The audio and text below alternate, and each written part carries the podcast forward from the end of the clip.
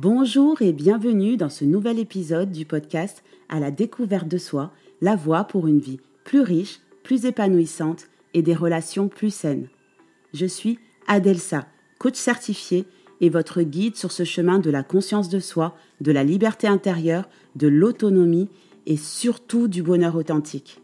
Apprenons ensemble à nous connaître, ouvrons de nouvelles portes et construisons un avenir où le bonheur n'est pas un mythe. Bonjour à tous, j'espère que vous allez bien et surtout que vous avez passé une bonne semaine. Comme promis, nous revoilà dans ce nouvel épisode pour voir en détail comment maîtriser notre ego et aussi en découvrir davantage sur la notion de grand ego. Alors, dans l'épisode précédent, on a parlé de l'ego et de son rôle dans notre vie.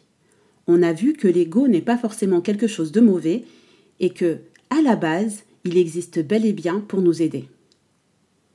C'est bien parce qu'on a un ego qu'on est capable de se différencier des autres, et c'est aussi parce qu'on a un ego qu'on est capable de protéger notre vie. Mais on a aussi vu que lorsqu'on ne prend pas conscience de l'existence de notre ego et de comment il fonctionne, il peut parfaitement prendre le contrôle de nos pensées, de nos émotions et de nos actions et causer beaucoup de souffrance. Parce que malheureusement, pour nous différencier des autres et nous protéger, notre ego a cette fâcheuse tendance à nous mettre, nous et les autres, dans des cases qui nous enferment, qui nous divisent et qui nous séparent. Bref, notre ego juge, rejette et s'enferme lorsque c'est lui qui est aux commandes. Mais normalement, si vous avez écouté l'épisode de la semaine dernière, ça vous le savez déjà. Si ce n'est pas encore fait, je vous invite à mettre celui-ci en pause, à aller l'écouter et à revenir après. Je considère que c'est fait, donc nous y voilà. Voyons ensemble comment on peut apprendre à maîtriser notre ego. La première étape, je vous le donne en mille, reste encore une fois la prise de conscience de son existence et de comment il fonctionne. Comme je vous l'ai déjà dit, L'ego est là pour nous protéger et nous donner une identité. C'est notre ego qui nous permet de nous représenter mentalement. C'est lui qui nous donne la force de nous affirmer, de défendre nos valeurs, de défendre ce qui est important pour nous et de préserver notre estime de soi.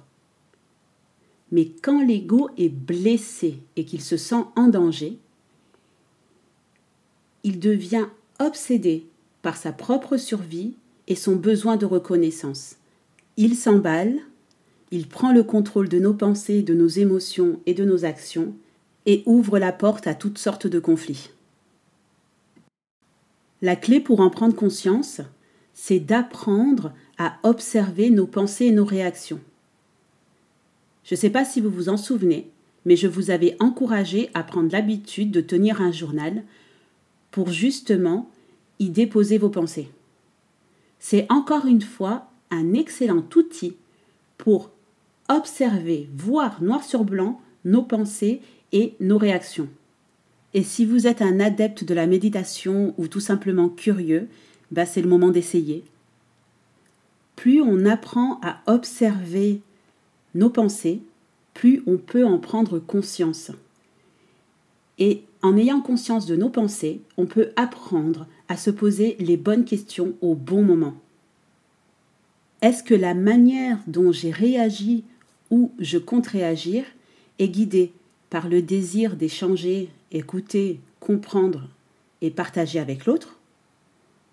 Ou bien par le désir, le besoin de se justifier, de s'imposer?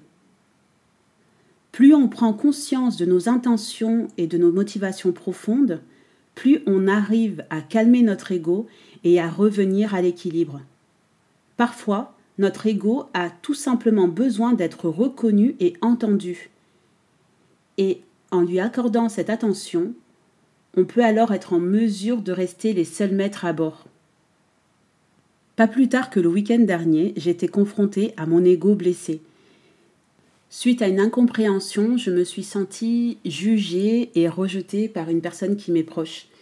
Et j'ai ressenti une profonde injustice parce que ce qui m'était reproché ne faisait pas du tout partie de mes intentions. Et j'avais beau me refaire les scènes précédentes dans ma tête, je ne voyais pas à quel moment ce qu'elle me reprochait s'était produit. Le pire dans tout ça, c'est que je connais pertinemment le contexte et je sais euh, que cette personne vit des situations difficiles et que le reproche qu'elle me fait, elle, elle, me le fait à travers son propre prisme et à travers son propre regard. Et que ce qu'elle dit, c'est sa vérité, ce qu'elle ressent, et qu'en vrai, elle parle d'elle et pas vraiment de moi. Le plus drôle dans tout ça, c'est que je vous disais la semaine dernière que je, c'est pas grave si les personnes ne nous aiment pas ou disent des choses qui correspondent pas à notre vérité. L'important, c'est de savoir ce qu'il y a dans notre cœur eh bien, même en sachant tout ça, ça ne m'a pas empêché d'être touchée et de me sentir profondément blessée. En vrai, c'est mon ego à ce moment-là qui a pris le dessus sur la manière dont je voyais les choses. Là où la conscience intervient, c'est qu'en prenant conscience que c'est mon ego qui fait que je suis blessée, eh bien, je peux temporiser ma réaction. Je peux prendre le temps d'observer ce que ça crée en moi, d'observer ce qui m'appartient et ce qui appartient à l'autre. Et c'est pas parce que je suis blessée que mes actions doivent obligatoirement être guidées par cette blessure. Et c'est à ce moment-là que je peux me poser la question de ce que je veux vraiment pour que mon ego ne me dirige pas. Une autre étape pour maintenir l'ego à sa place et qui pour moi n'est pas des moindres est celle d'arriver à se connecter au grand ego. Alors je vous préviens, comme dirait une de mes amies, c'est le moment où ça va sentir l'encens, alors ne m'en veuillez pas. Gardez en tête que ça n'engage que moi, mais je différencie le petit ego du grand ego. Pour moi, le petit ego, c'est ce gardien dont la mission est de nous protéger et d'assurer notre identité et notre survie individuelle. Alors que le grand ego, lui, il est capable de la même chose tout en incluant les autres et tout ce qu'il y a autour de nous. Pendant que le petit ego sépare et divise, le grand ego, lui, réunit et rassemble.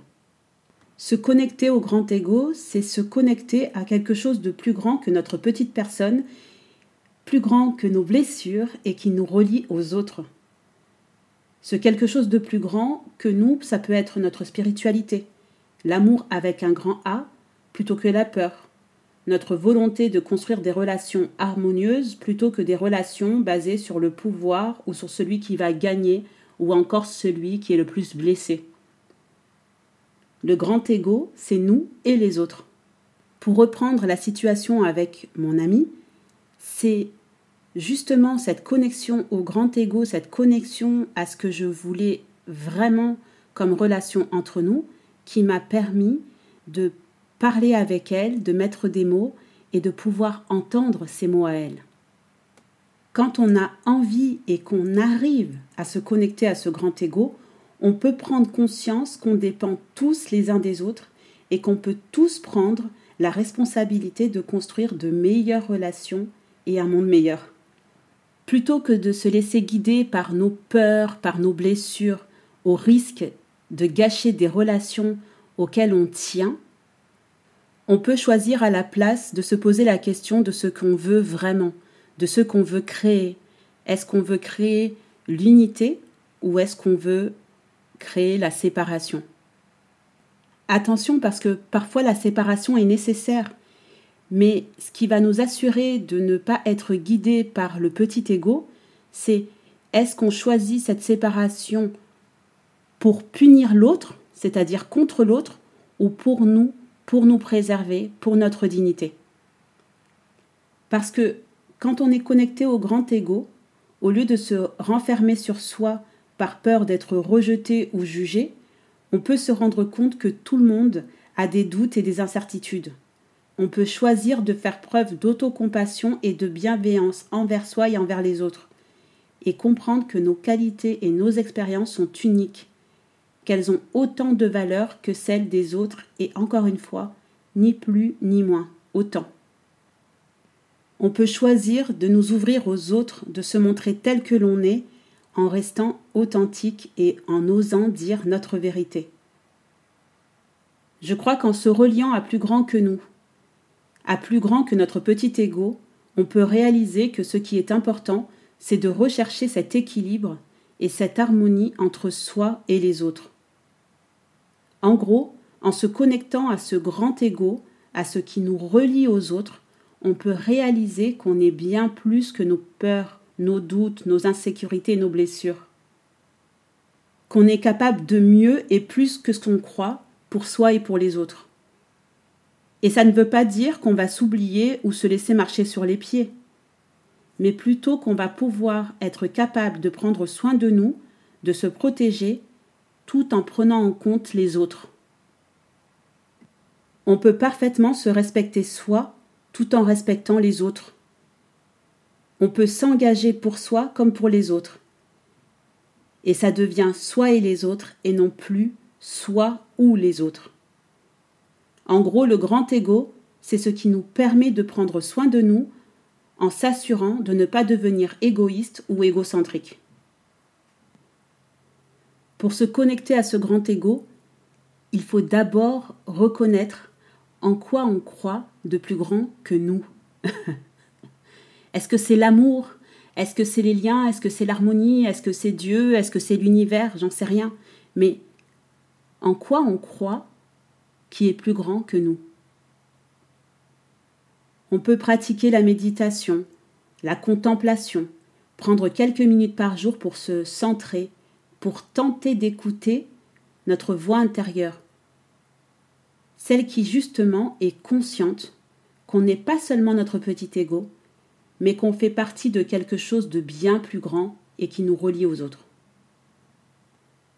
C'est là aussi que revient la gratitude, parce qu'elle nous pousse à nous tourner vers l'extérieur et voir tout le bien et le beau qui nous entoure. Et enfin, on peut aussi et surtout pratiquer la bienveillance et la compassion envers nous-mêmes et envers les autres. Reconnaître qu'on est tous imparfaits, que chacun de nous fait de son mieux avec ses capacités et son niveau de conscience du moment, et qu'on mérite tous de l'amour et de la compassion. Alors bien sûr, je ne dis pas que c'est facile. Je sais à quel point ça peut même être très inconfortable quand on est confronté à ses blessures, à ses doutes, à ses insécurités. Je sais que ça demande du travail et surtout de l'engagement envers soi. Mais je crois que ça vaut le coup d'essayer, parce que quand ça marche, on préserve nos liens. Je crois même et j'espère que plus on sera nombreux à reconnaître que ce grand ego existe, plus on sera nombreux à vouloir s'y connecter et à essayer d'y arriver au lieu de laisser libre cours à nos insécurités, nos peurs et nos doutes, plus on sera capable de mener une vie plus épanouissante et des relations plus saines. Au final, le choix nous appartient à chacun d'entre nous. J'espère que cet épisode vous aura éclairé sur l'ego et le grand ego et qui vous aura donné envie de vous y connecter. Partagez-moi vos propres réflexions en commentaire et surtout n'hésitez pas à revenir vers moi si vous avez des questions je serais très contente qu'on puisse échanger sur le sujet, même si vous ne voyez pas les choses comme moi. N'hésitez pas non plus à faire circuler cet épisode et à le noter sur votre plateforme d'écoute. Je compte sur vous pour pouvoir créer cette chaîne d'ondes positives. Je vous remercie de m'avoir accordé votre temps et on se retrouve la semaine prochaine dans un nouvel épisode. En attendant, prenez bien soin de vous et souvenez-vous que nous sommes les héros de notre propre histoire les scénaristes, les producteurs et les acteurs principaux. Il n'en tient qu'à nous de choisir ce qui nous guide. On a le pouvoir de maîtriser notre ego et de créer la vie et les relations qu'on désire.